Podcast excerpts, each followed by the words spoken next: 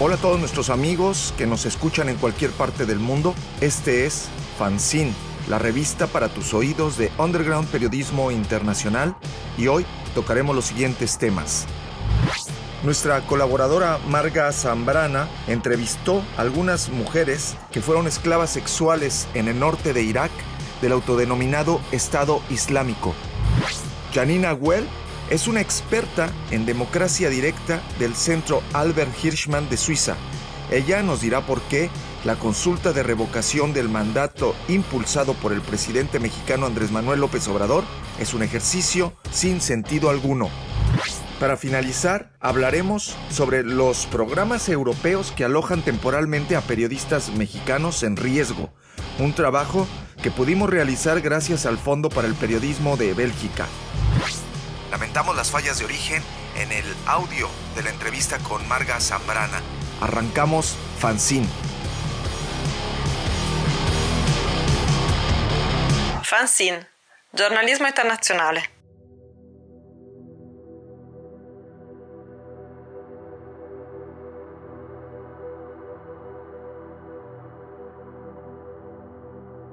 Bienvenidos nuevamente a un episodio más de Fanzine, la revista para tus oídos de Underground Periodismo Internacional. Como siempre, los saludo desde Berlín. Yo soy Etlenesia Alcaraz y me acompaña, como siempre, también eh, Marco Appel desde Bruselas. ¿Cómo estás, Marco? Muy bien, con un calorón en Bruselas eh, estamos como a 27 grados y hace mucho calor. Algo que es raro, ¿eh? En septiembre no es normal. Ahí está el calentamiento global, quizás. Un verano tardío que también acá se siente en Alemania. Comencemos, Marco, en esta primera, eh, nuestra primera entrevista de este episodio. Em, le damos la bienvenida a Marga Zambrana, que es una colega eh, periodista em, que fluctúa su estadía entre España y Turquía. En este momento nos vamos a enlazar con ella. Ella se encuentra en este momento en Barcelona. Marga, ¿cómo estás? Hola, ¿qué tal? Muy bien, ¿cómo están ustedes? ¿También sufriendo del calor o no? Poquito menos, aquí está un poco más fresco ya. Marga, pues este, este mes tuvimos un texto tuyo muy interesante que le titulamos eh, No nos permitía ni llorar y son testimonios de esclavas del Estado Islámico. Es un, pues un, un, tema muy fuerte, muy delicado eh, y a mí me gustaría comenzar de lleno preguntándote cómo es posible que tú tuviste acceso a estos testimonios. Tengo entendido que tú eh, tuviste encuentros personales con, con las mujeres y qué tan complicado o no es abordar el tema hablar sus historias y, y, evitar una doble revictimización. Sí, bueno, yo tuve acceso a ellas en, en 2017, aunque o sea, no fui la única, ¿no? Quiero decir, desde que el Estado Islámico eh, eh, ocupó su, la zona de los yazidíes en el norte de, Irak, muchos periodistas tuvieron acceso precisamente a través de las ONGs que estaban ayudando a, a las víctimas. ¿no? en cualquier caso, eh, bueno, a través de diversos colegas de ONGs, pues se pusieron en contacto conmigo porque querían, después de ya de, de, de tres años ¿no? de, ocupación y de haber sido entrevistados por, por muchos periodistas locales y occidentales, eh, había una ONG que quería tener su propio documental, ¿no? con sus propias voces, precisamente evitando esa, esa retraumatización, ¿no? sin tener ese punto de vista occidental de, ¿no? que es únicamente eh, destaca la parte más horrible, ¿no? más, más traumática de lo que le sucedió. Entonces, bueno, después de una serie de, de, contactos, pues dieron conmigo y me trasladé a Irak en la primavera de 2017 y empezamos a, a mantener los contactos, ¿no? Eh, ¿Cómo se hizo para no retraumatizarlas? Bueno, primero porque de, de, entrada el filtro principal era la propia ONG y ellos mismos se enviaron eh, a una psicóloga que había estado trabajando con las víctimas, o sea, la mayoría de ellas eran, hablamos de mujeres yazidíes que habían sido secuestradas y esclavizadas por el Estado Islámico. Entonces eh, llegamos a un acuerdo para que una de estas psicólogas, que conocía muy bien el tema, estuviera presente en todas las reuniones. Entonces, primero lo que hicimos de mutuo acuerdo, porque yo ya había tenido experiencia entrevistando a, a mujeres violadas en conflictos, o sea que tenía ya una fama ¿no? de, ser muy delicada con ellas y de tratarlas bien, con respeto. Y pues de entrada lo que hicimos fue intentar seleccionar a las que psicológicamente podrían estar más predispuestas y menos predispuestas a revictimizarse. ¿no? Entonces lo que hicimos fueron reuniones primero ¿no? en grupos de 10, tres, tres reuniones con mujeres, una reunión con hombres y entonces a partir de esas reuniones pues fuimos detectando ¿no? Las, eh, quiénes podían estar más enteras, quiénes tenían más ganas de hablar, quiénes descartábamos, y a partir de ahí empezamos a hacer segundas rondas de reuniones. ¿no?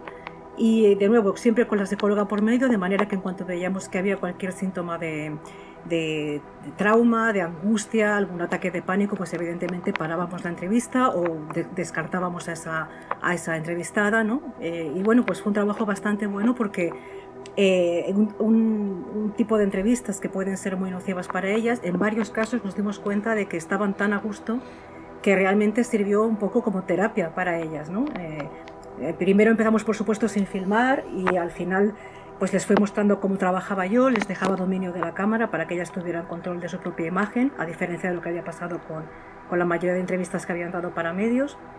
Y incluso en algunos de los casos ellas me, tomaron la cámara ¿no? y empezaron a, a, filmar también por su cuenta. Entonces pues fue, fue muy interesante. O sea, fue, es un eh, fue un trabajo duro pero muy, muy bonito en ese sentido. ¿no? Al, cuando vimos que algunas de ellas se encontraban tan a gusto y que, y que podían desfogarse de alguna forma.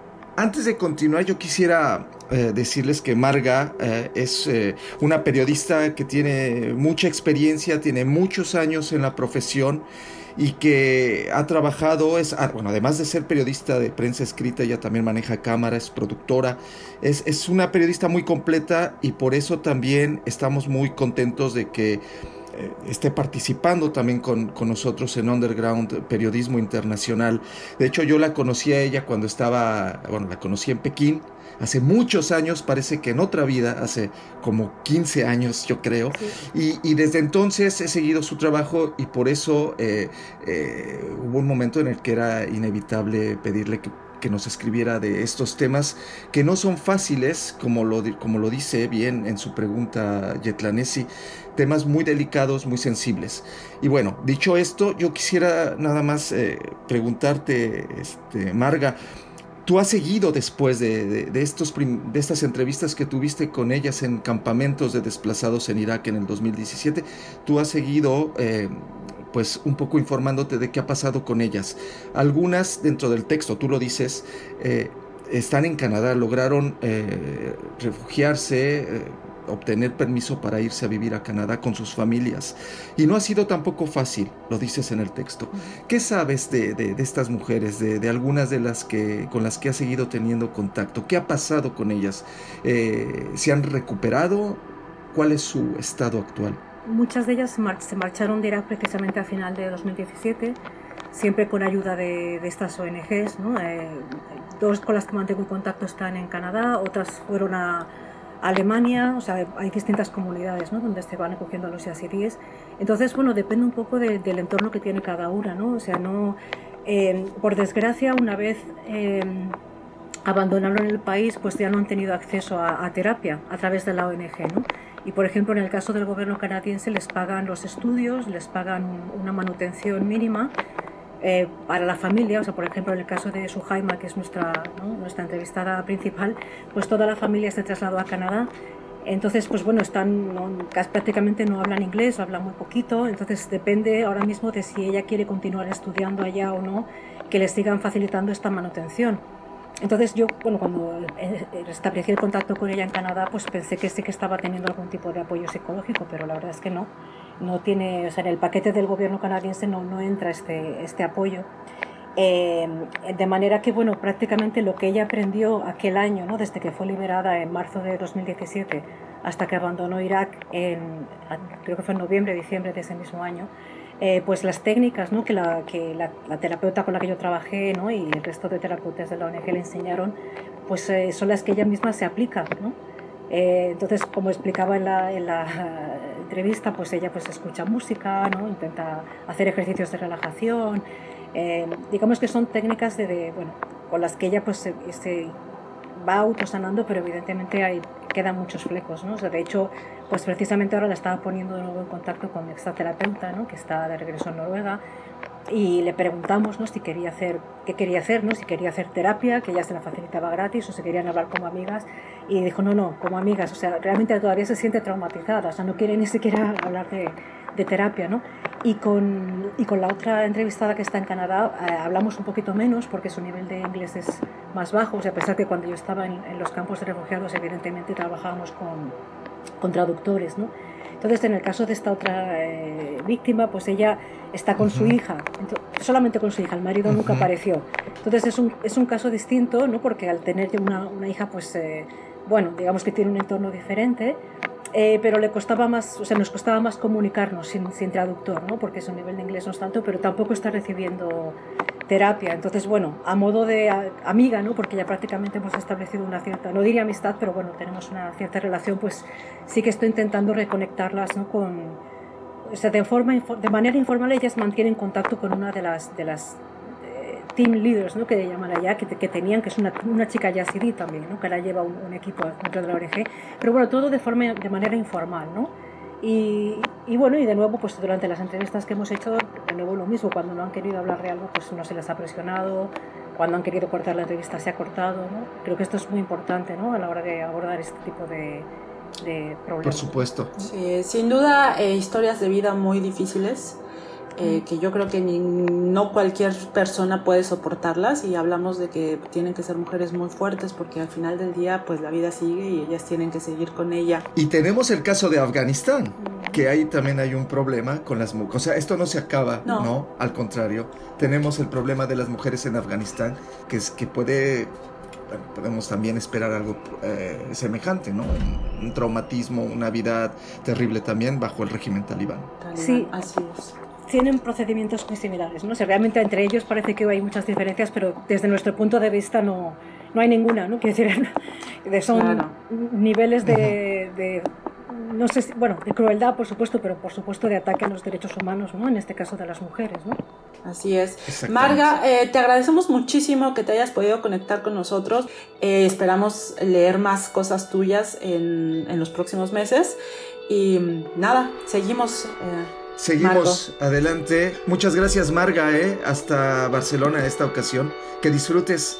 Hasta luego y seguimos. Gracias a ustedes, muy amables. Chao. Desde Bagdad, la capital de Irak, el creador de atmósferas sonoras, Omar Fadel Adi. Lo escuchas en Fanzine.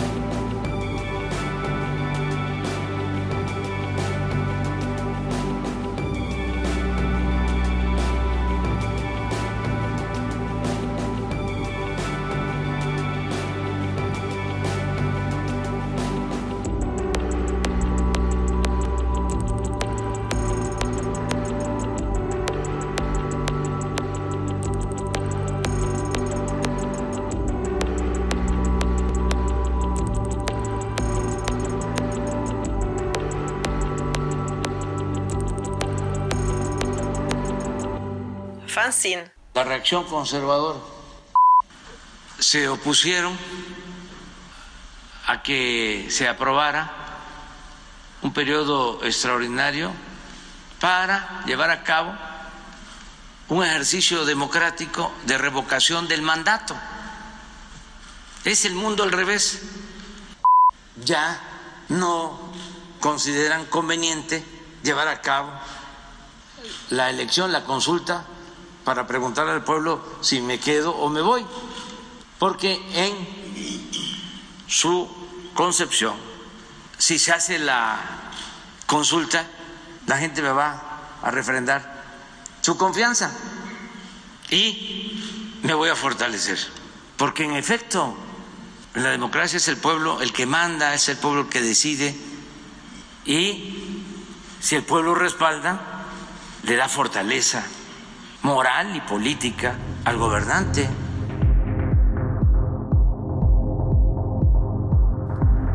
Es el presidente mexicano Andrés Manuel López Obrador en la conferencia de prensa matutina del pasado 20 de agosto. El Congreso aprobó una reforma constitucional en 2019 a través de la que se reconoció la figura de la revocación de mandato.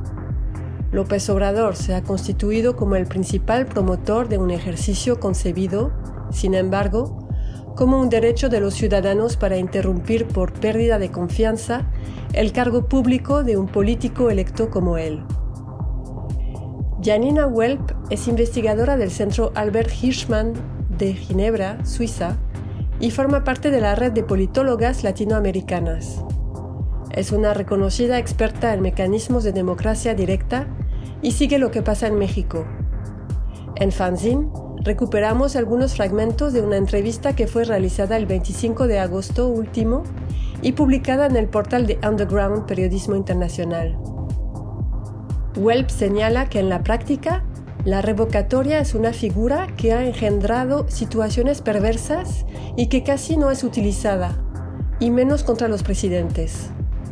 Suiza, que fue uno de los primeros países en adoptar ese mecanismo, solo lo ha usado una ocasión, y fue en el siglo XIX contra autoridades locales. De hecho, actualmente solo lo aplican seis de los 26 cantones confederados a nivel regional y aunque uno de ellos, uno suizo-italiano, lo reintegró, otros tres lo han abolido.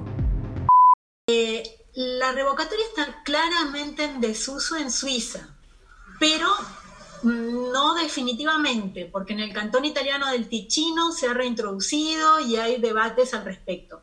Ahora, siendo que en Suiza todos los años y en todos los cantones y a nivel federal y a nivel municipal se activan iniciativas y referendos, solo hay una revocatoria del mandato efectiva en toda la historia del país y desde el siglo XIX. Entonces, en Suiza sí, creo que ahí tiene, tiene como mucho sentido decir que está en desuso. A escala internacional, sin embargo, sí está creciendo la introducción de esa figura, señala Welp que el año pasado estudió precisamente ese fenómeno y publicó junto con el profesor británico Lawrence Whitehead el libro The Politics of the Recall Elections. Y ahí lo que vemos es que la revocatoria en términos de regulación se está expandiendo en el mundo, pero sobre todo a nivel subnacional.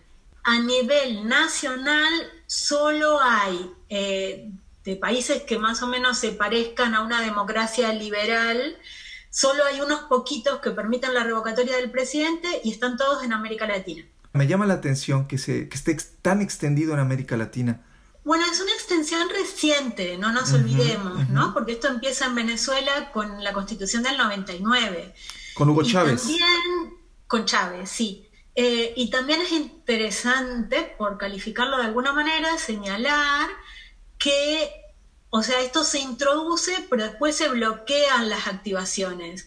En, en 2004 fue muy difícil de activar, finalmente se consiguió contra Chávez, pero en 2018 se bloqueó definitivamente contra Maduro. Señala que también hubo un intento de aplicar la revocatoria de mandato contra el entonces presidente de Ecuador, Rafael Correa. Es, como un, mecanismo raro dentro de, porque se, se, incluye dentro de un paquete, yo creo que Andrés Manuel López Obrador está jugando con lo mismo, en el que se defiende que esto es democracia, pero, pero tan pronto como ven que van perdiendo apoyo popular y que realmente podrían ser desplazados del gobierno, lo que hay es cooptación institucional y se impide su uso. Entonces es, es bastante curioso en este sentido. Ahora, eh, terminando de responder la pregunta, ¿por qué América Latina? creo que también tiene que ver con el sistema político, ¿no? Porque en, las democracias europeas, al ser parlamentarismos, el presidente no es directamente electo y por lo tanto lo que corresponde es la moción de censura. La moción de censura, sí. Eh, ¿no? Entonces tenemos distintos modelos que también están asociados al sistema político. ¿En qué casos funciona esa figura? ¿En qué casos es verdaderamente útil? Sí, yo llevo muchos años trabajando sobre esto y, siempre me inclino a verle, la verdad, más efectos negativos que positivos. Eh, porque lo que, si uno de los problemas que tenemos es la personalización de la política, la revocatoria personaliza más. Y el caso actual de México lo demuestra con creces. Luego, se confunden los tantos, porque uno de los argumentos es que hay que luchar contra la corrupción pero la, corrupción se debe resolver por las vías judiciales, no se puede resolver por... Y realmente es muy problemático resolverlo por la vía del voto, porque incluso hay más probabilidades de que, de, que quien sea muy corrupto maneje las los, los, entresijos del poder para poder salvarse y viceversa, ¿no? Entonces más bien altera el procedimiento. Si hay una defensa de la revocatoria como una especie de válvula de seguridad cuando hay una crisis enorme en el sistema. Y yo creo que ahí puede tener un sentido. Y por otro lado, también le veo un sentido en relación a los últimos juicios políticos, o los muchos juicios políticos que ha habido en la región, eh, donde pienso que la revocatoria podría ser una revocatoria indirecta, ¿no? que un parlamento destituya y que obligatoriamente tenga que tener ratificación popular creo que había que explorar un mecanismo de este tipo, no un mecanismo, o sea, que se acerque un poco a la moción de censura, pero con ratificación popular. Entonces, bueno, esos son los problemas, ¿no? Podría tener esta función de eh, válvula de seguridad para sostener el sistema en situaciones de crisis, crisis extrema, pero tiene el efecto negativo potencial muy claro que refiere a los incentivos perversos que ofrece en sistemas con elevada polarización. ¿Por qué? Es obvio, pero ¿por qué no debería el presidente ser el artífice o el iniciador de este tipo de, ejercicios? Si los mecanismos de democracia directa se esperan que den poder a la ciudadanía y que equilibren el sistema, que permitan el rendimiento de cuentas, pero luego los activan los presidentes, lo que se hace es reforzar o sea, a los que ya son demasiado poderosos, que son los presidentes. Esta es una cuestión. Y la otra cuestión es que se confunden los incentivos en el voto. ¿no? Cuando estamos discutiendo en un referéndum convencional una cuestión de política pública, eh, y esto creo que es, muy claro, por ejemplo, en el, en el último voto que hubo en México, con la consulta por el último y el primero, la del primero de agosto. La gente que votó en contra eh, bueno, más allá de que votó muy poca gente, la gente que votó en contra, eh, habría que hacer un focus group o estudios, digamos, cualitativos para comprobarlo, pero apostarían, me atrevo a apostar, que no lo hicieron porque están a favor de la corrupción, sino porque estaban en contra de Andrés Manuel López Obrador. Entonces eso es lo que produce un referéndum desde arriba. Ahora, si esto lo trasladamos a la cuestión de la revocatoria, lo que está haciendo AMLO hoy es el, el sumo del sinsentido. No tenemos nada parecido en la región, porque eh, Chávez, Correa y Morales introdujeron estos mecanismos en la Constitución, pero eh, se activó en Bolivia en 2008, pero debo recordar que había una situación de crisis institucional tremenda que no se acercan ni por asomo a lo que está viviendo México. Y aquella situación de 2008 además implicaba eh, votar sobre muchas autoridades, no solo sobre el presidente, en una situación de extremada tensión, de riesgo de guerra civil. Eh, entonces creo que fue una salida que en un contexto elevadamente, o sea, realmente crítico, permitió, permitió canalizar. En los otros países esto no ha pasado. Lo de Andrés Manuel mm, mm, no, no se da en estas condiciones y más bien viola la ley en muchísimos sentidos y está creando o alimentando la polarización en lugar de tratar de mitigarla. Fanzine.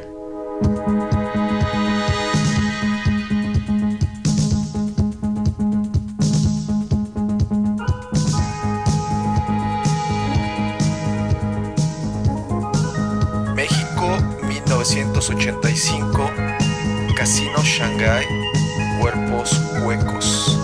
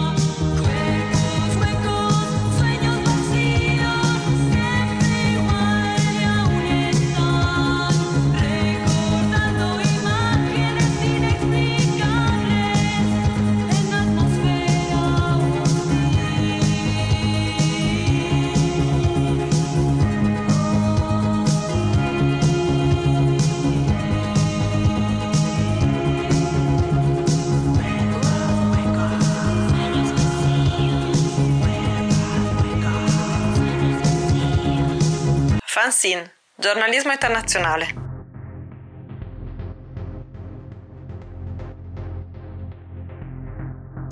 Bueno, regresamos a Fanzine, la revista para tus oídos de Underground Periodismo Internacional, y regresamos con un, eh, con un tema que nos involucra directamente a nosotros como periodistas mexicanos que estamos en Europa. Los programas eh, que desde hace algunos uh, años se han implementado eh, en Europa, que han implementado organizaciones eh, no gubernamentales con apoyo de, de, algunas de, gobiernos locales para recibir temporalmente a colegas periodistas mexicanos que han recibido amenazas o que están en una situación de riesgo extremo, eh, sistemático en México y que no pueden realizar su trabajo de manera correcta. Estos programas eh, ayudan a sacar a, los colegas de, esos entornos de riesgo, de esas atmósferas peligrosas, los traen a Europa donde pueden reflexionar sobre su profesión, pueden proyectarse eh, a futuro, recibir quizás ayuda también psicológica, hablar sobre la situación de México que los ayuda.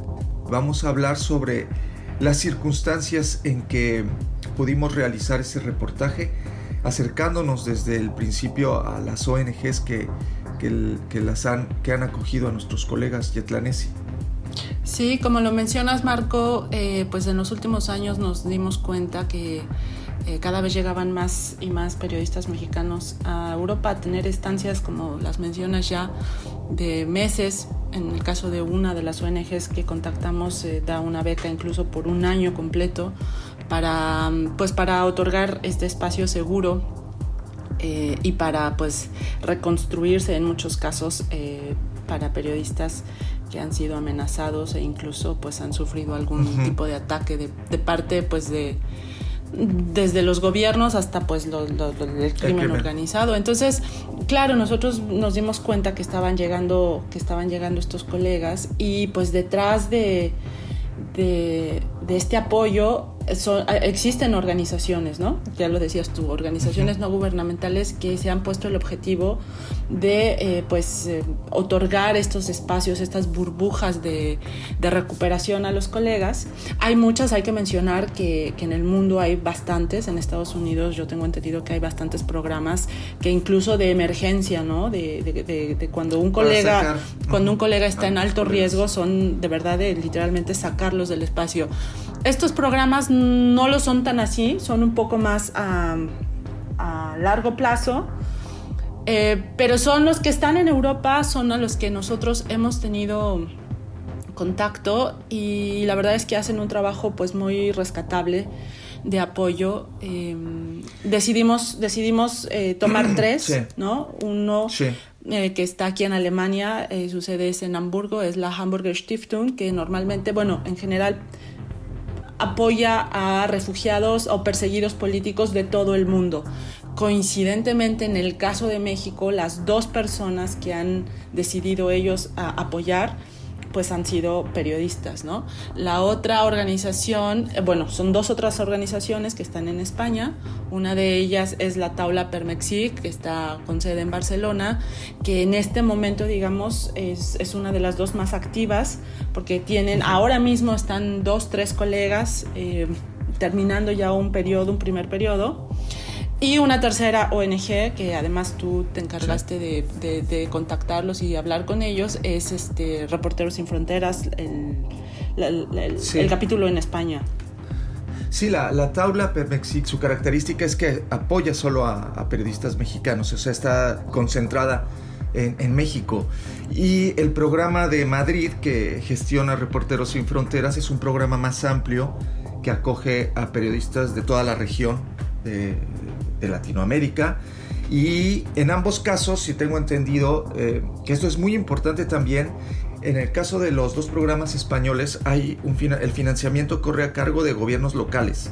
El gobierno de no sé cómo de los ayuntamientos. exactamente, de los, ayuntamientos de Madrid y de Barcelona, ¿no? Que, que eso quiere decir que hay un apoyo también eh, de parte de las autoridades y dejan a los expertos, a los periodistas, digamos, que, que, hagan el, el, recibimiento y el acompañamiento ya más eh, especializado. Eh, a, mí, a, mí me a mí me gustaría resaltar justamente eso. sí, efectivamente hay em, apoyo económico, em, pero no solo eso, y que además es lo más importante, en el caso, por ejemplo, de la Fundación en Hamburgo, que, que bueno, es una fundación privada, eh, si bien no hay un aporte económico, hay un reconocimiento, eh, el, digamos, el presidente del consejo, por ejemplo, es el alcalde de la ciudad de Hamburgo, ¿no? el que esté siempre en, en, turno. Y entonces eh, lo que a mí me, me, me, explicaba la directora de esta fundación y que además es, el común y es el, valor extra también que tiene este, este apoyo que se le da a los periodistas es que al formar parte de estos programas es una especie de mm, se arropa, se arropa a estos periodistas internacionalmente y entonces tienen una especie de cobijo o de escudo, protector, de escudo protector que una vez que acaban los, los programas y que tienen que volver a los países, porque además hay que resaltar que este tipo de apoyos no tienen la finalidad ni de ofrecer refugio ni ni de facilitar una emigración, simplemente es dar un espacio de respiro para que la gente vuelva a sus lugares de origen a seguir trabajando, ¿no? Entonces, eh, eh, estos programas que si bien en algunos casos pueden ser sí financiados o no por los gobiernos locales, sí definitivamente están apoyados eh, moralmente por ellos. Políticamente. Y entonces también, se vuelven como, sí, y se vuelven como, como amigos, amigos de la ciudad, amigos del Estado que les ha dado cobijo. Y entonces incluso están en condiciones de si vuelve a haber una agresión a alguno de estas personas, eh, los, los, gobiernos, los estados, de, de, reclamar y decir, momento, esta persona estuvo con nosotros, esta persona nosotros la ayudamos, la protegimos, no pueden seguir eh, violentándola desde donde sea que vengan estos, estos ataques, ¿no? Que además pues es muy interesante porque las cifras nos dicen que si bien el crimen organizado es uno de los actores, también lo es ¿no? Eh, los actores del Estado, ¿no? Los actores desde el Estado. Eh, que, son los que, los que también cometen estas agresiones. Entonces, eh, nos decían pues eso, ¿no? El hecho de, de, lo importante que es la protección que da la especie como de inmunidad que da a los colegas una vez que vuelven a Yo los quisiera quizás remarcar también el, eh, la, importancia que tiene el espacio de, que ofrece el, el, propio proyecto, es decir, ya el hecho de estar en otro continente, en otras condiciones de vida, eh, representa como una especie de oasis para los eh, colegas mexicanos. Ellos nos han contado, porque también hay que decirlo, nosotros hablamos para este reportaje con 6, 7, 8, no recuerdo exactamente cuántos colegas que han estado en, estos programas. Y ellos eh, coinciden en que salir de México y venir a otro país, en otra, pues vaya, en otro, con otro ritmo de vida, donde no tienen que preocuparse de, de, las, de su propia seguridad vital y la de su familia. Eso ya representa un momento desde el cual ellos pueden eh, comenzar a pensar en otra cosa, ¿no? Y, generalmente lo que nos dicen es de que ellos revaloran su función como periodistas. Y lo que me decía el director de Reporteros Sin Fronteras en Madrid es que él eh, admiraba mucho pues este compromiso que tenían los periodistas que al final regresaban a México y, ahí yo quisiera también mm, puntualizarlo, aunque en, su derecho aún en un momento dado a pedir el asilo está por encima de, del mismo programa, es decir, ellos pueden hacerlo, es su derecho, que no es fácil, lo explicamos en el texto también, no es nada fácil, pero tienen ese derecho también de en un momento dado pedir el asilo.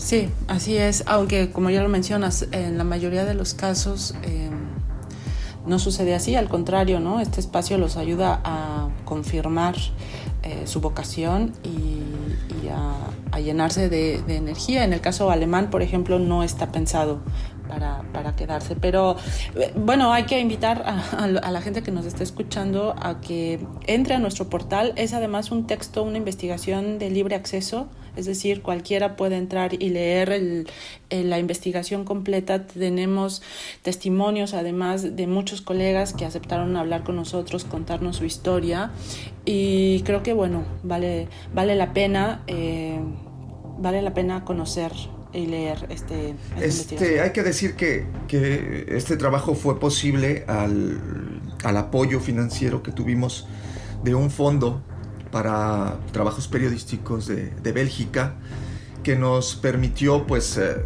tener el tiempo y la tranquilidad para poder realizar este, este, este reportaje. Fue publicado originalmente en francés para un periódico eh, francófono belga el, eh, que se llama Le Soir y fue publicado en versión digital y en su versión impresa.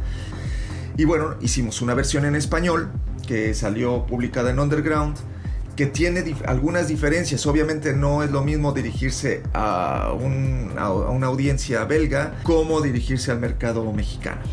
Em, y bueno, pues creo que hemos llegado ya al final de este episodio eh, de, correspondiente al mes de julio. No. No, agosto, agosto, agosto, agosto, perdón. Eh, por cierto, estamos eh, hoy 11 de septiembre grabando un poco retrasados, pero bueno, así es a veces el, el podcast recordando una fecha especial que sin duda cambió al mundo y que fue el 11 de septiembre de hace 20 años. Bueno, yo nada más quisiera decir una cosa para terminar. Hay muchos colegas que a partir de este trabajo pues nos han preguntado cómo se pueden acercar en un momento dado, ¿no? Tener contacto con estas organizaciones. sus programas son públicos, hay manera de acercarse a ellos a través de sus páginas de internet. Recuerden, en Madrid lo gestiona Reporteros Sin Fronteras, en Barcelona la Taula Permexic. En Barcelona es la Taula Permexic, Taula Permexic y en Alemania, en Alemania es la Fundación de Hamburgo, Hamburger Stiftung. Vamos a dejar de todas maneras los nombres en, el, en la caja de información del podcast. No, además en los textos y en los textos nuestros están ahí perfectamente eh, marcados el nombre de las fundaciones. Es muy sencillo el camino que pueden seguir los colegas que, que tienen necesidad de acercarse a ellos. Bueno, pues entonces eh, nos despedimos y nos escuchamos el próximo mes. Gracias. Hasta luego, muchas gracias.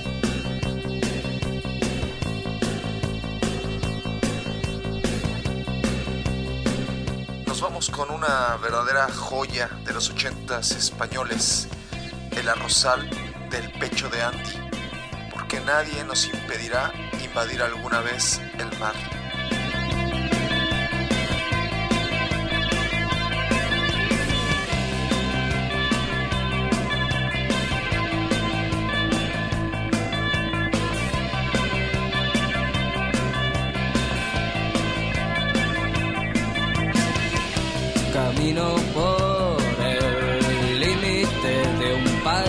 Desierto que rompe mi razón con reflejos de plata. No impedirás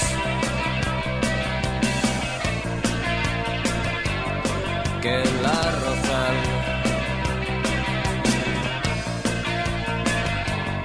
invada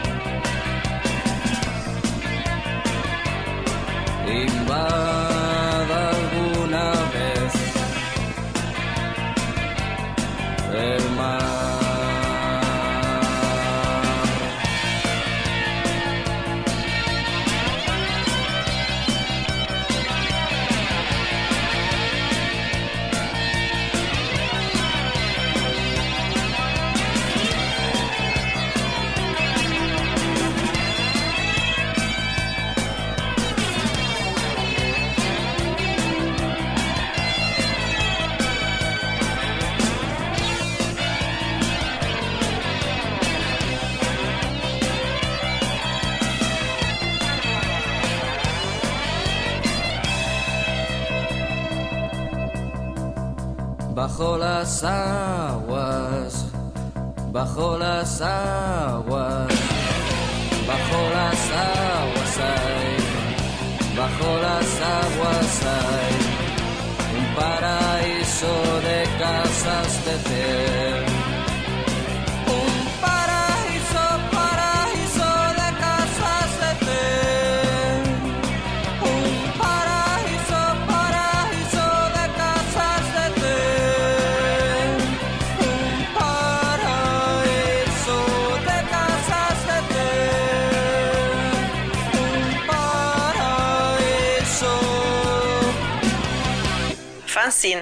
Giornalismo internazionale.